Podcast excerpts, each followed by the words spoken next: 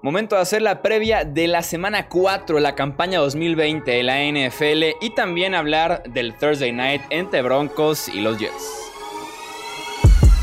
Hablemos de fútbol. Hablemos de fútbol. Noticias, análisis, opinión y debate de la NFL con el estilo de Hablemos de fútbol.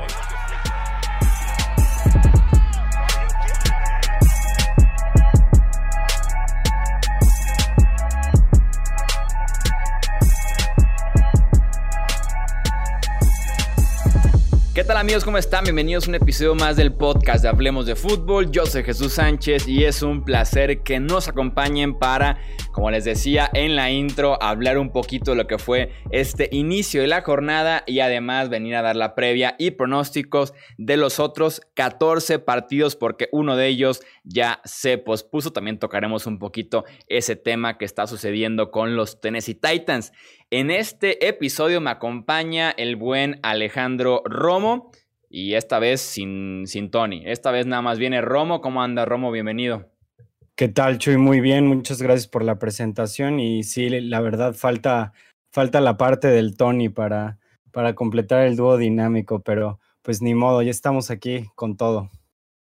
Sí, claro, el buen Tony que por cuestiones de trabajo se tuvo que perder este podcast, mandó buenas vibras y nos dejó con la gran chamba de hacer este análisis del Thursday Night Football entre los Broncos y los Jets. El triunfo 37 a 28 de Denver en un partido que fue una montaña rusa prácticamente. Tuvimos desde una carrera de casi 50 yards de Sam Darnold, eh, una serie después sale lastimado, entra Joe Flaco, regresa Sam Darnold y también la montaña rusa llamada Brett Ripien en su primer inicio en la NFL, dos pases de touchdown, pero también tres intercepciones groseras de Ripien.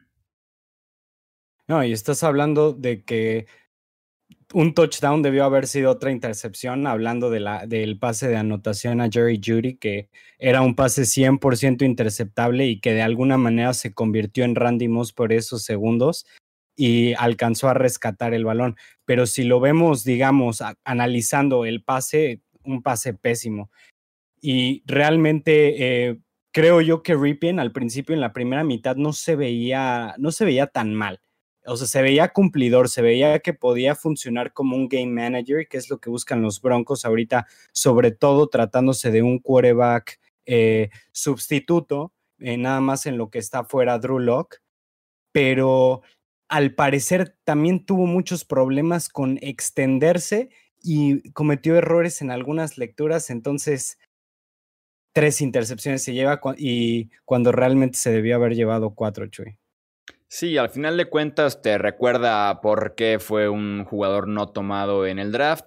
Eh, con la presión sucumbía, la presión fue el gran enemigo de, de Ripien en este jueves por la noche y también no tiene tanta fuerza en el brazo, tiene que lanzar temprano o el pase corre peligro porque no tiene la fuerza ni la velocidad como para llegar tarde a la lectura y de todos modos completar el pase. Y un par de intercepciones fueron eso, fueron que el pase venía tarde, venía lento, venía atrasado incluso y por ahí tuvo que pagar eh, con los Jets. Eso sí, qué equipos tan indisciplinados. En el caso de los Broncos con castigos estúpidos y en el caso de los Jets con castigos que buscaban eh, ese golpe extra, ¿no? El tal vez llevarse de corbata a algún rival, la rudez innecesaria, un golpe al pasador y celebrando al más puro estilo una defensiva liderada por Greg Williams, quien es una mente defensiva brillante, pero que tiene su historial en el querer golpear de más a los rivales, incluso es parte del Bounty Gate que eh, tuvieron los Saints de Nueva Orleans hace unos años, en el que pagaban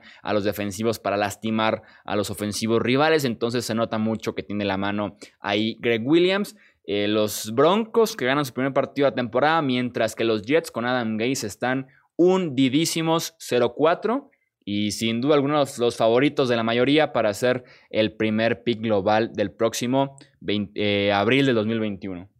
Y justo eso que mencionabas, Chuy, acerca de Greg Williams, de que es increíble que cómo pudieron haber tenido seis, eh, seis castigos de, de, fouls personales solamente en la primera mitad. A mí no se me hace una casualidad que haya sido en una defensiva de Greg Williams, porque de verdad se me hace una de las personalidades más despreciables que hay en la NFL y desde mi punto de vista deberían de expulsarlo definitivamente o lo debieron haber hecho con el escándalo que hubo de que ponía recompensas por lesionar jugadores.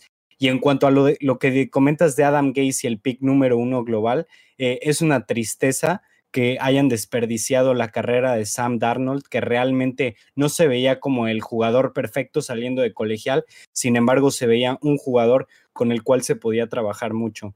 Una verdadera pena que los Jets hayan desperdiciado su carrera de esta manera, porque seguramente van a querer ir por Trevor Lawrence en el primer pick. Sí, el futuro pinta muy complicado para la franquicia y específicamente para Sam Darnold. Veremos cómo se puede salvar, si se puede salvar en lo que resta de la temporada. Por lo menos evitó una lesión seria cuando salió un par de series ofensivas de este partido. Vamos ahora sí con el resto de la semana 4.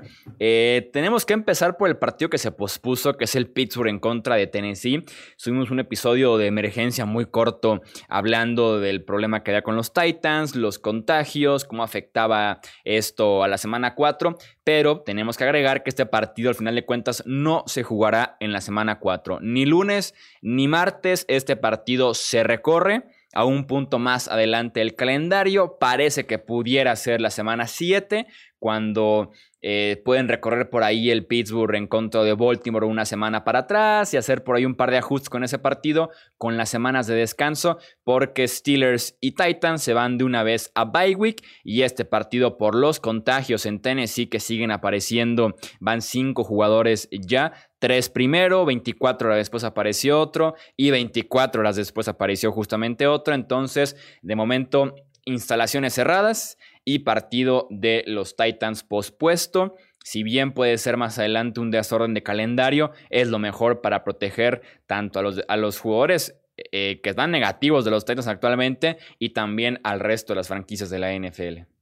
Una verdadera pena que esté pasando esto, de verdad, que es muy, muy triste que la liga esté pasando por estas circunstancias, pero desde mi punto de vista actuaron de la manera correcta. Está bien posponer el partido, antes la, la vida de, y, la salud de los jugadores antes que el juego.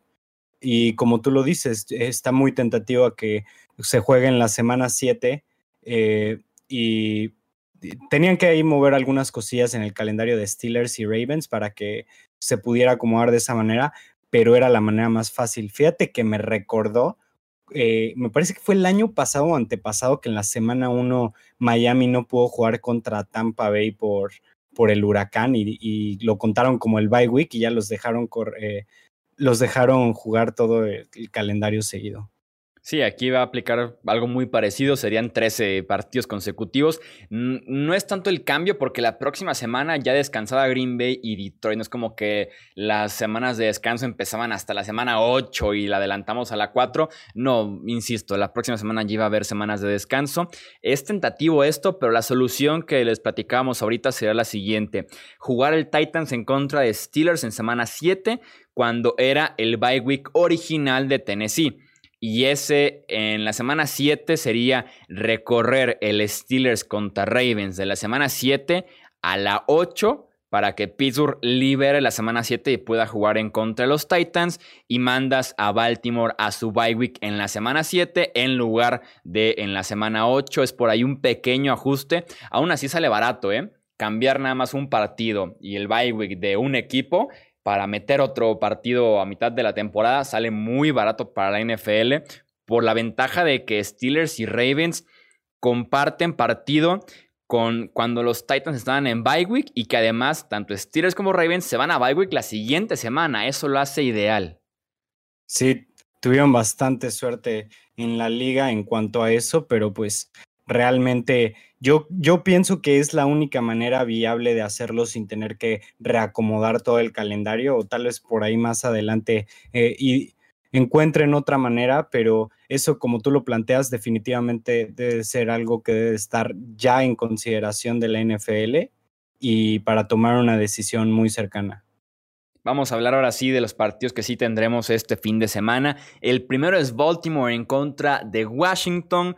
Los buenos equipos rebotan bien después de derrotas feas. Justamente los Ravens vienen de perder bastante eh, complicado ese partido en contra de los Chiefs y le deben de pasar por encima a Washington, que no es un buen equipo. Además, Washington perdió a dos linieros ofensivos importantes en esta semana, incluyendo al novato Chase Young era lo único bueno que tenía este equipo, ese front seven, entonces no veo por qué los Ravens no ganen este partido sencillito en contra de su rival más cercano, que es este equipo de fútbol de Washington. Así es, estoy de acuerdo contigo. Eh, los Ravens siempre se han caracterizado, bueno, no, no siempre, pero desde que entró John Harbaugh se han caracterizado por ser un equipo extremadamente bien coachado en, en las tres dimensiones del juego. Entonces, eh, definitivamente él sabe cómo, hacer que su equipo rebote, cómo hacer que se, eh, vuelvan a subir los ánimos. Y no creo que, eh, que, tengan problema de levantarse de esto. Además, Lamar Jackson tiene que madurar como, digamos, como persona para poder tomar este tipo de ocasiones para demostrar a la NFL que puede rebotar para bien después de una derrota mala, Chuy. Yo voy con los Ravens esta semana. Sí, también yo y además buena suerte para Dwayne Haskins en contra de una defensiva que esconde bien sus coberturas y que además manda una cantidad inmensa de blitzes en cada, prácticamente cada jugada. Entonces, buena suerte para Dwayne Haskins en este partido. Tenemos el Chargers en contra de los Buccaneers. ¿Cómo ves este partido de Los Ángeles contra Tampa?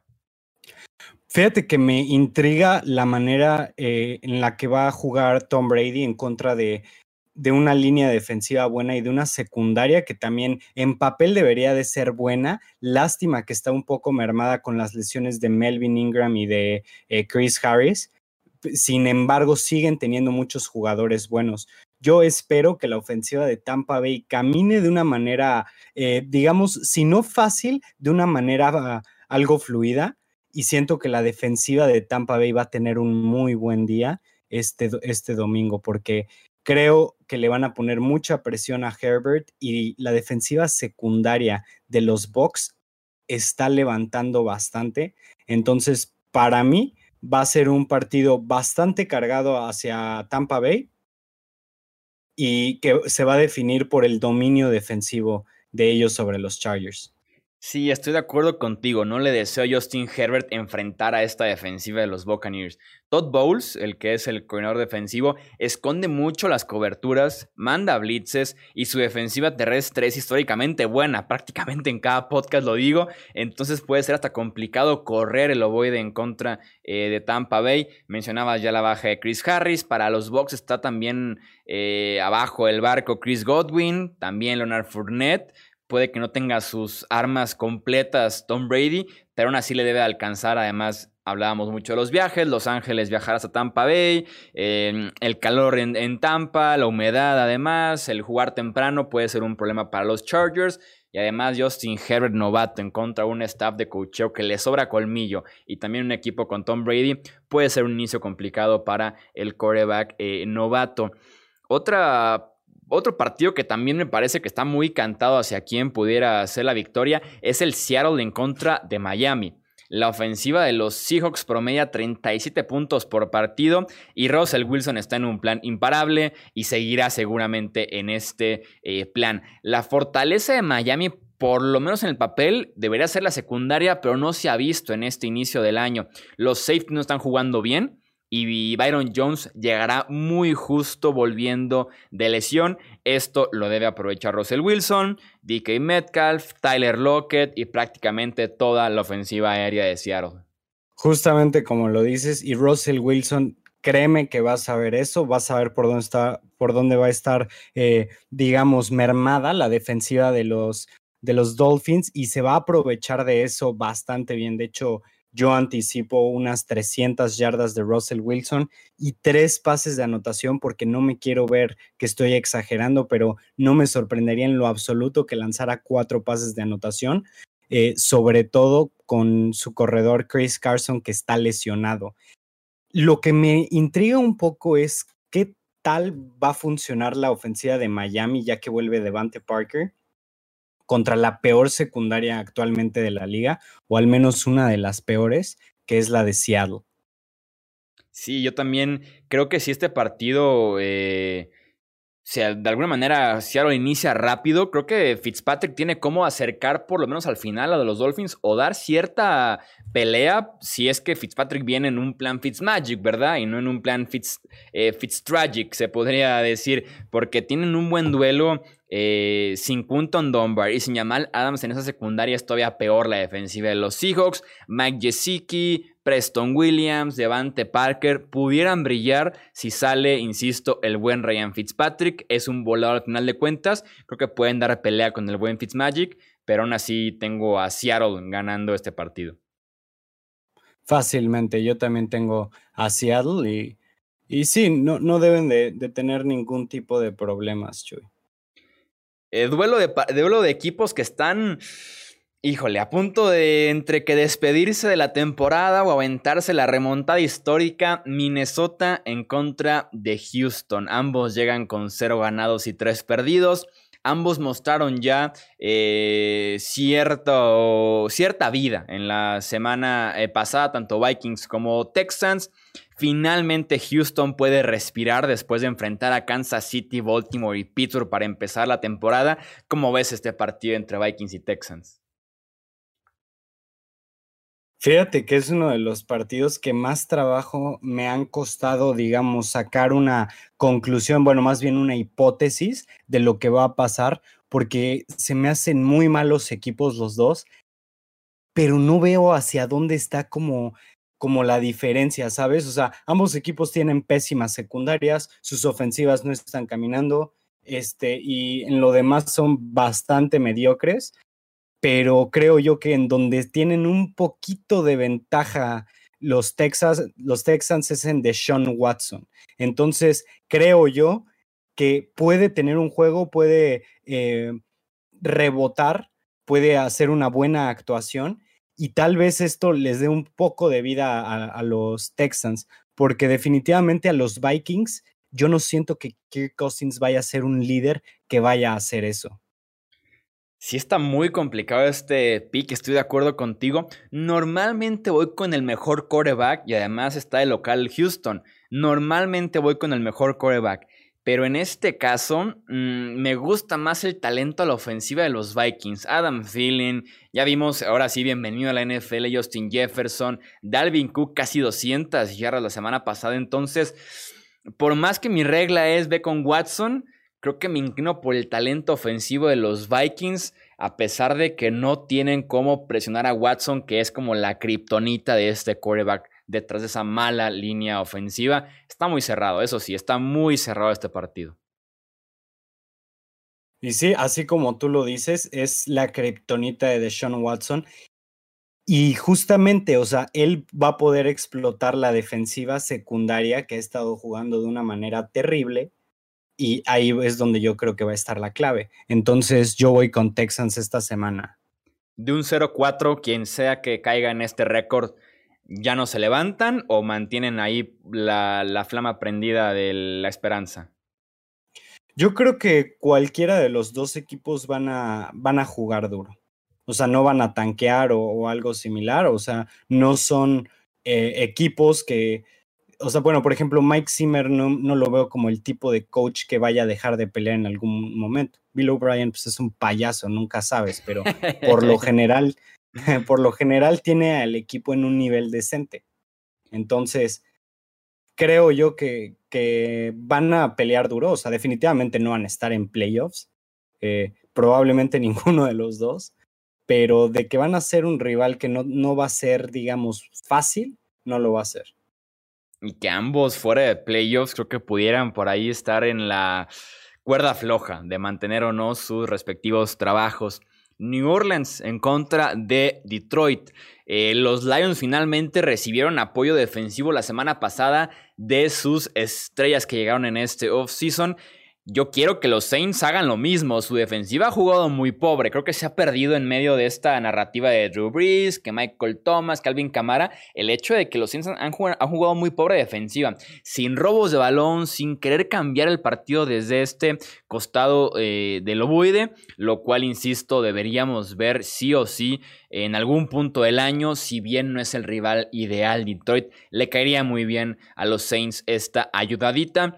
Michael Thomas, hablando justamente del wide receiver de los Saints, está en el límite de jugar o no. Ya entrenó, pero pudiera llegar limitado a este partido. Y vaya que lo necesita este ataque porque Drew Brees, ya hemos hablado eh, incontables minutos del quarterback en este podcast. Jared Cook y Emmanuel Sanders simplemente no andan y necesitan a Michael Thomas. Justamente, de hecho, Drew Brees no ha ganado un partido eh, sin Michael Thomas desde 2016. Entonces, es un arma que cambia completamente la ofensiva de, los Saints. Es un arma que abre a las demás, que, a las demás armas, que le da más espacio a cámara, que no lo están esperando eh, siete jugadores en la caja. Entonces, definitivamente va a ser un partido muy distinto si está Michael Thomas en todos los aspectos. Pero así como tú lo dijiste, la semana pasada se vieron ya los chispazos defensivos de las nuevas estrellas de, eh, de los Lions y además regresó Kenny Golladay que también le da otra dimensión a esa ofensiva. Entonces, este es otro partido que no está tan fácil como parece por el hecho de, las situaciones, de las circunstancias, eh, circunstancias en las que está cada equipo. Pero si juega Michael Thomas, yo creo que ganan los Saints. Si no juega Michael Thomas, yo creo que gana Detroit. Sí, yo este partido siempre escribo mis picks los miércoles en la noche para grabar el video de Hablemos de Fútbol el jueves en la mañana. Y me fui a dormir sin pick. Realmente dije literal que me ilumine mi sueño, mi almohada, lo que sea, porque tenía mis dudas sobre este partido. Eh, como dices, Kenny Goladay vino a revivir un poquito su ofensiva. TJ Hawkinson jugó bien el domingo pasado. Michael Thomas es la gran diferencia. Es, la gran diferencia. Creo que va a jugar y espero que juegue bien o por lo menos se involucra la ofensiva más de lo que pudiéramos esperar de alguien volviendo de lesión. Voy con los Saints, pero también, insisto, tengo mis dudas con este eh, pick de New Orleans en contra de Detroit. Cleveland en contra de Dallas. Los Browns se han apoyado en el juego terrestre prácticamente todo el año. Por lo menos sus dos victorias han sido clave Nick Chubb y Karim Hunt. Pero en contra de los Cowboys les conviene más bien lanzar el ovoide, aunque se meterían al juego de Dallas, que es estos tiroteos de 30 o más puntos ambos equipos. Justamente por eso creo yo que no lo deberían de hacer, porque Dallas tampoco es un equipo que controle también el ataque terrestre y eh, los corredores que trae eh, Cleveland van a ser lo suficiente, creo yo, para poder al menos controlar el partido. No, no, sé, no te puedo garantizar que ganarlo, pero no creo que los Cowboys, eh, sobre todo sin Leighton Van Der Esch, puedan, y sin Sean Lee también, puedan detener cómodamente una ofensiva que se, trata, eh, que se trata de dos corredores estrella. Entonces, desde mi punto de vista, no tienen por qué abandonar lo que ellos hacen bien para adaptarse al rival. Más bien tienen que hacer que el rival vaya a eh, digamos, que tenga que lidiar con esos problemas, porque sabemos que Baker Mayfield simplemente no tiene química en esa ofensiva al momento. Te da un juego bueno por cuatro malos, o a veces dos buenos por, por tres malos, pero es muy inconsistente. Entonces a los Browns les conviene salir con un plan de juego dedicado, eh, dedicado al juego terrestre.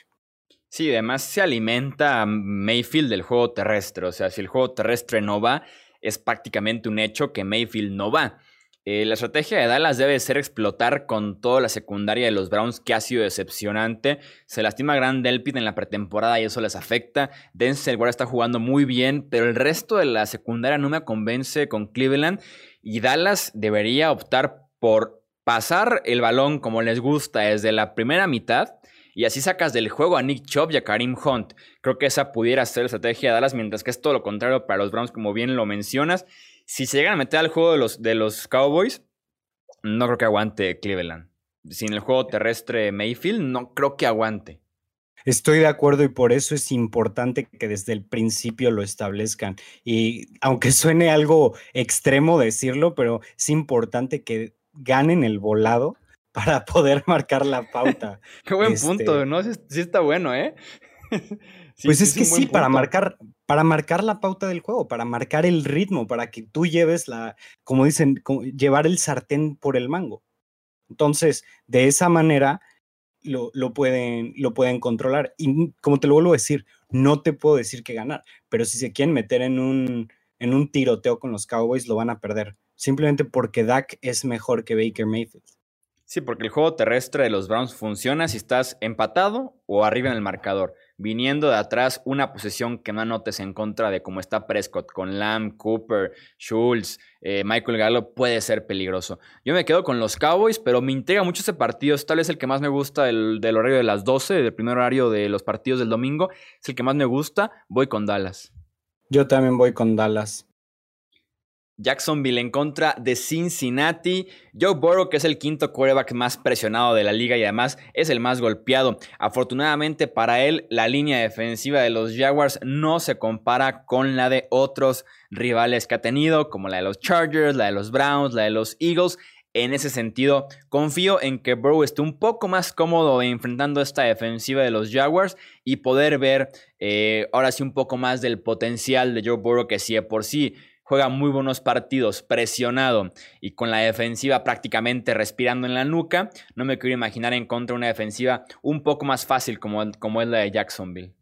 Y qué, como lo dijiste, qué manera tan difícil de empezar tu carrera al NFL contra eh, la línea defensiva de esos tres equipos que dijiste, eh, primero enfrentando a, a, los Browns. Sí fue su primer, no, no. El primer partido fue en contra de los Chargers, después Browns. Sí, contra los Chargers, que es Joey Bosa, Melvin Ingram, Jerry Tillery, etcétera. Entonces, muy, pero muy difícil. Después te vas a, a, Cleveland y contra Miles Garrett, contra Olivier Vernon, etcétera. Luego contra Filadelfia, contra Fletcher Cox, Derek Barnett, Brandon Graham. No, pues no, qué, qué, mala manera para Burrow. Y así como lo dijiste, esperemos que esta semana se vea eh, mucho más de lo que puede hacer cuando no tiene tanta presión y yo anticipo que vaya a tener un juego bastante bueno, que se va a ver cómodo y que ya realmente que va a tener un poquito más de tiempo porque realmente los Jacks no son un equipo que se distinga por eso y también espero que la línea ofensiva de Cincinnati pueda eh, agarrar un poco más de química. Yo espero ver un juegazo de Joe Burrow, de verdad, y también de Gardner Minshew. Sí, también este partido me gusta para que sea de puntos, porque también Minshu con semana larga y una pobre defensiva secundaria enfrente, que además viene de jugar prácticamente cinco cuartos, se aventaban el tiempo extra completo en contra de Filadelfia, una defensiva cansada y que por si no es tan talentosa, se vienen puntos en este enfrentamiento que también me pareció muy complicado de pronosticar. ¿A quién tienes tú antes de decirte a quién tengo yo? Voy con Cleveland y con el PRI. Con Cleveland, Cleveland juega en contra de Dallas, Perdón, Cleveland. Voy con Cincinnati. con Cincinnati y el primer triunfo de, Joe Burrow. También yo tengo a los Bengals a, Burrow ganando, pero aquí sí estoy muy dudoso, muy, muy dudoso de este, de este partido. También el que tengo mis dudas y, y graves es el de Indianapolis en contra de Chicago. Los Bears finalmente iniciando a Nick Foles que no es un coreback de élite, ni cerca de serlo incluso, pero mejor que Trubisky sí es. Y eso puede hacer bastante interesante este partido en contra de los Colts. Fíjate que, así como lo dijiste, no es un quarterback de élite regularmente Nick Foles, pero cuando decide salir, si le atinas el día del año en el que Nick Foles sale a jugar como el mejor jugador del NFL, te saca un partidazo, te lanza tres pases de anotación en un cuarto cuando debieron haber sido cinco y, te da un comeback increíble. En el Super Bowl lo que hizo. Nick Foles es un quarterback extremadamente raro. Siempre me he preguntado qué pasaría si juntaras a Nick Foles con, con Fitzpatrick. O sea, si los tuvieras a los dos en el mismo equipo. Dos quarterback dos quarterbacks extremadamente inconsistentes que son excelentes sustitutos, pero que cuando les das el trabajo de titular simplemente dejan de funcionar. Pero bueno, eh, yo fíjate que voy con Indianápolis en este partido porque siento que los Colts van a encontrar la manera de controlar el partido por el juego terrestre y Rivers no se va a ver forzado a tener que lanzar tanto como para equivocarse. Yo voy con Chicago. Creo que sacando los Colts del domo siempre me genera dudas por el clima, por el campo, por no ser un equipo tan físico tal vez, por estar acostumbrados a jugar eh, indoors. La defensiva de Indy se ha visto bien, ha jugado muy bien las últimas dos semanas, aunque también han sido Vikings y Jets los rivales. Algo me inspira de confianza el hecho de que vaya Nick Foles de inicio, aunque sea un chispazo para esa ofensiva. Y voy con Chicago en este partido, pero también es un pick complicado esta semana entre Indianapolis y Chicago. Vamos con el siguiente que es Arizona en contra de Carolina. Eh, Kyler Murray está corriendo mejor de lo que está pasando en el ovoide. Y realmente es de Andre Hopkins y no ha habido un gran contribuidor número 2 en esa ofensiva aérea. Pero contra esta defensiva de los Panthers, creo que con eso debe ser más que suficiente para ganar el partido. Además de que es un encuentro muy interesante de filosofías y de equipos de NFL con cierto sentido o con cierto aroma a programa colegial, ¿no? Eh, Matt Rule en contra de Cliff Kingsbury, que son los últimos dos coaches que brincaron de la NCAA a la NFL. Tiene más experiencia Kingsbury, un año completo más, y voy con Arizona en este partido. Fíjate que eso que dices de Kyler Murray sí se me ha hecho un poco preocupante porque yo lo esperaba que hiciera un salto más significante en cuanto al juego aéreo y me parece que tiene buenos receptores. Eh, número dos, tiene a Larry Fitzgerald, tiene a, a, Isabela y me parece que no los está explotando de la manera que debería. O sea, como lo dijiste, es de Andre Hopkins y prácticamente nada más. Entonces, por ahí siento que está fallando un poco Kyler Murray y el sistema de, de Cliff. Sin embargo, no se han visto mal en, los, eh, en sus partidos anteriores, solamente en el pasado. Y los Panthers son un equipo que realmente no se ven mal, pero tampoco se ven bien. Siento que están encontrando su identidad y están jugando bien, o sea, no son un equipo al que, al que los destruyen. Y eso habla muy bien de un equipo que está en reconstrucción, o sea, que realmente da peleas. Pues, vimos la semana pasada ganaron. Entonces, estás hablando de que tienen buen head coach o al menos parece que traen un buen head coach y un buen proyecto los Panthers porque se ven como un equipo todavía no competitivo, pero sí que va en el camino a, ser un equipo competitivo. Entonces, para este partido, yo siento que va a haber upset. Yo siento que ganan los Panthers. Ojo, sería el segundo upset consecutivo para Arizona después de que fueran sorprendidos por los Lions. Yo espero un buen partido, de hecho, de Teddy B. La defensiva de Arizona no se ha visto bien, no está jugando bien. Y además Buda Baker, que es tal vez su segundo mejor defensivo, está fuera de este partido por una lesión en el pulgar. Creo que va a estar cerrado. Eso sí, no, no creo que sea un flan para los Cards, pero aún así tengo que ir con Arizona en este partido, con el favorito en, este caso. Vamos con el Giants en contra eh, de Rams. Debe de pasarle por encima Los Ángeles. Me preocupa un poco no preocupación, simplemente me intriga más bien. Los Rams se están alimentando del juego aéreo muy parecido a Cleveland, por ejemplo. Se están alimentando del juego terrestre para el juego aéreo. Está pasando mejor Jared Goff cuando está estableciendo el juego por tierra, ya sea con Malcolm Brown, con Cam Akers o recientemente con Darrell Henderson. Pero la defensiva de los Giants es buena en contra del ataque terrestre. Y aquí a los Rams les conviene lanzar el ovoide 30, 40 veces y aprovecharse más bien de la defensiva secundaria y de explotar a Robert Woods, Cooper Cup, Tyler Higby y compañía. Me gusta para un buen partido Jared Goff, que está jugando muy controlado por el sistema, pero está siendo muy efectivo con el ovoide en las tres semanas que llevamos de temporada.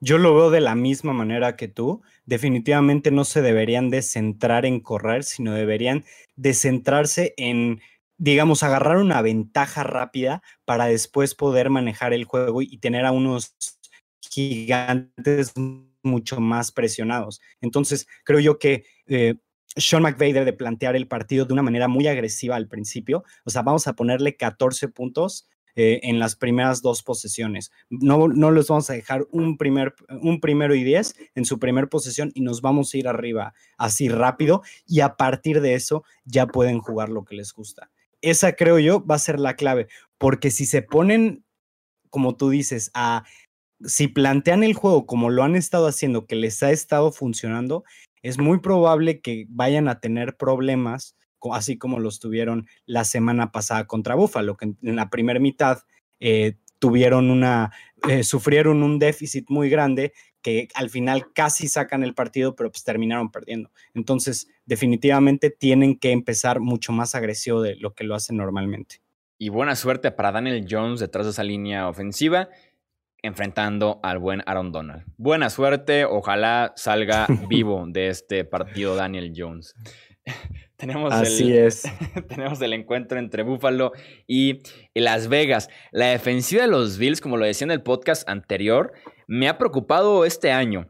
Afortunadamente para ellos hay demasiadas lesiones con los Raiders, sobre todo en su grupo de wide receivers. No juega ni Henry Rocks ni Brian Edwards, a depender otra vez de Darren Waller en ese eh, ataque aéreo y aprovecharse de Josh Jacobs en el juego terrestre. Entonces puede ser un poco de alivio para los Bills en ese sentido, mientras que su, su ofensiva, perdón, con Devin Singletary en plan enorme y Josh Allen siendo también un muy buen corredor y un pasador efectivo en rutas cortas, tengo a los Bills ganando este partido.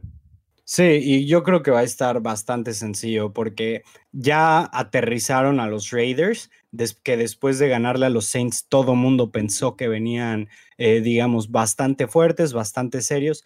Sin embargo, se vio que era que los Saints más bien estaban más débiles de lo que nosotros creíamos. Ahora, sin, e, sin los receptores, eh, como tú mencionas, y sin una... Eh, sin una defensiva que vaya a poder detener a uno de los jugadores que están más, eh, digamos, con la mano caliente en la NFL como lo es Josh Allen, va a ser muy, pero muy difícil que puedan, eh, que puedan poner la misma cantidad de puntos, especialmente porque se van a volver un equipo que va a consistir de dos jugadores, de Darren Waller y de Josh Jacobs. Y ya vimos cómo se puede neutralizar a Darren Waller con un buen, con un buen plan de juego. Sí, Así es que yo también voy Búfalo. Y aparte me encantaría ver a Tredavious White encima de Darren Waller todo el partido. No hay mucho que cubrir en la posición de wide receiver. Y sobre todo viendo cómo se comió la defensiva de los Raiders el juego terrestre de Nueva Inglaterra.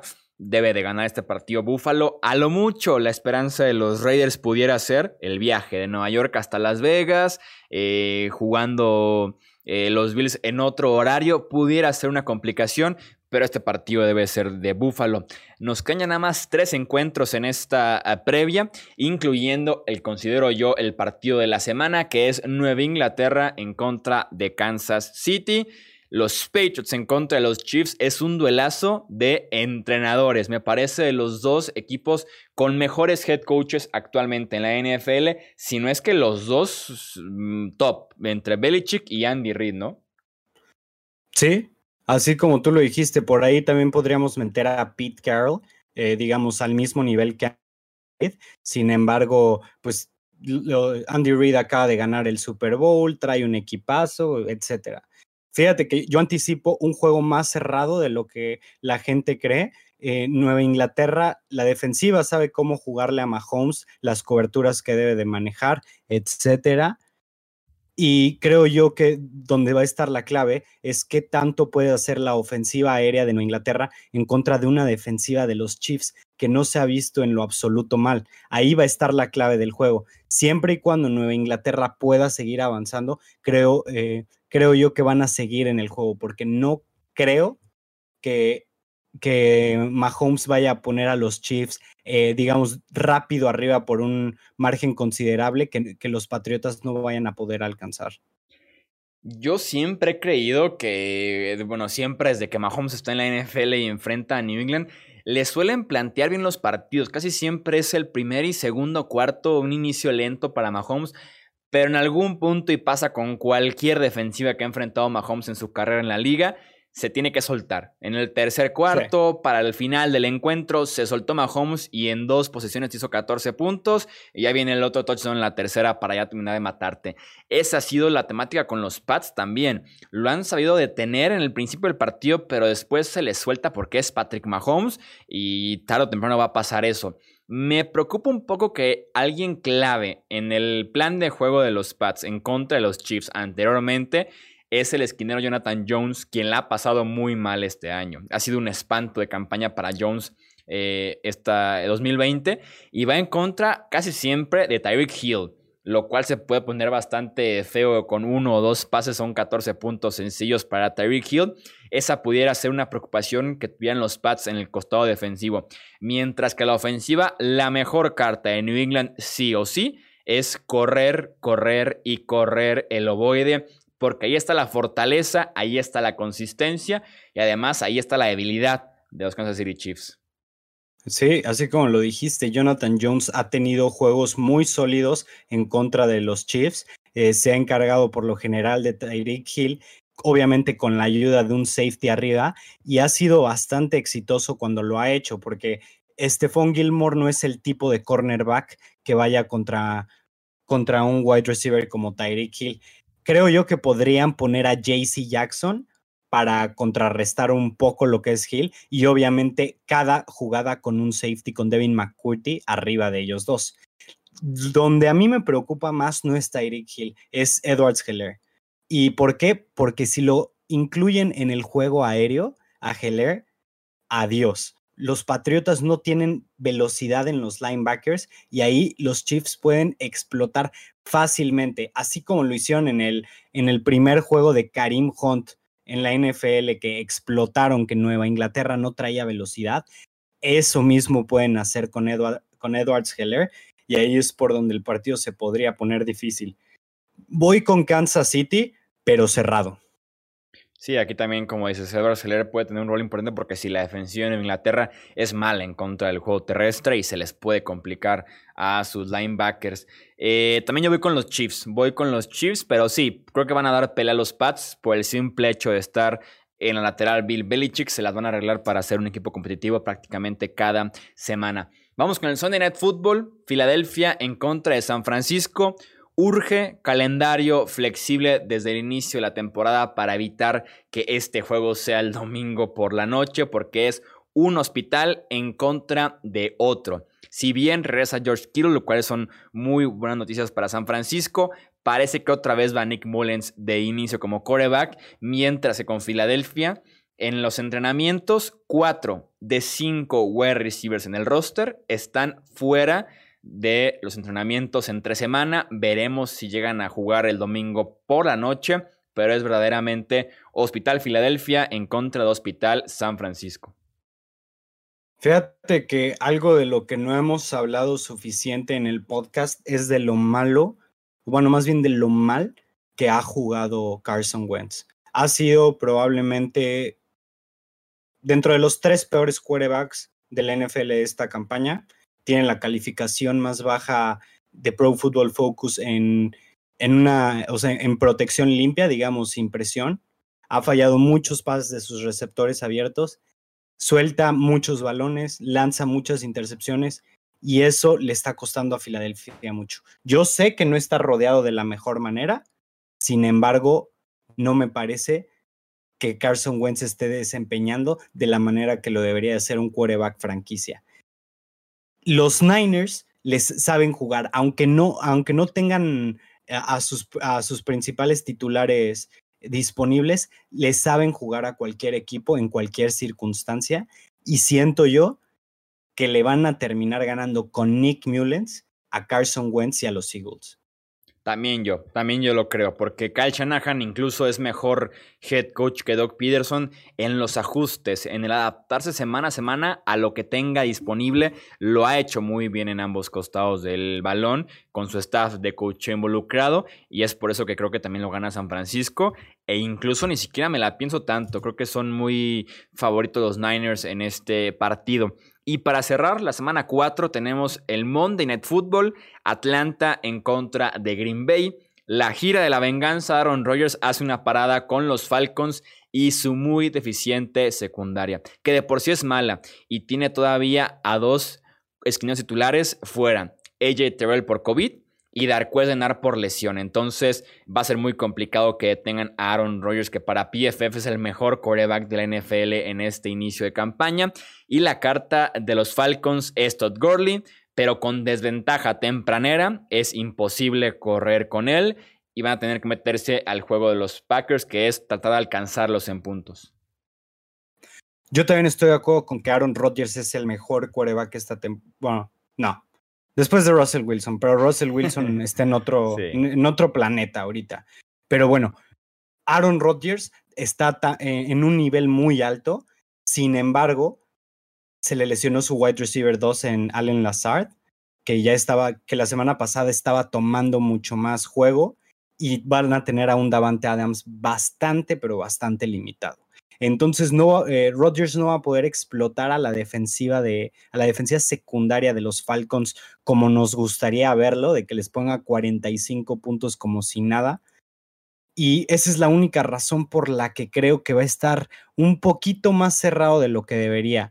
Pero si los otros wide receivers de Packers pueden eh, contribuir, si eh, Valdés Scantling puede sacar un partido bueno al año y si, y si Aaron Jones continúa con su producción bastante buena, no hay ningún tipo de competencia. Sí, además jugando en Green Bay, horario estelar, sí me gusta mucho Green Bay para ganar este partido. Eso es todo entonces por esta previa de la semana 4. Ahí están los 14 pronósticos, análisis del partido número 15 y la información del partido 16 que queda pendiente para más adelante en el año, seguramente la séptima jornada de la campaña. Romo, nuevamente gracias por andar aquí en el podcast de Hablemos de Fútbol. Un fuerte abrazo.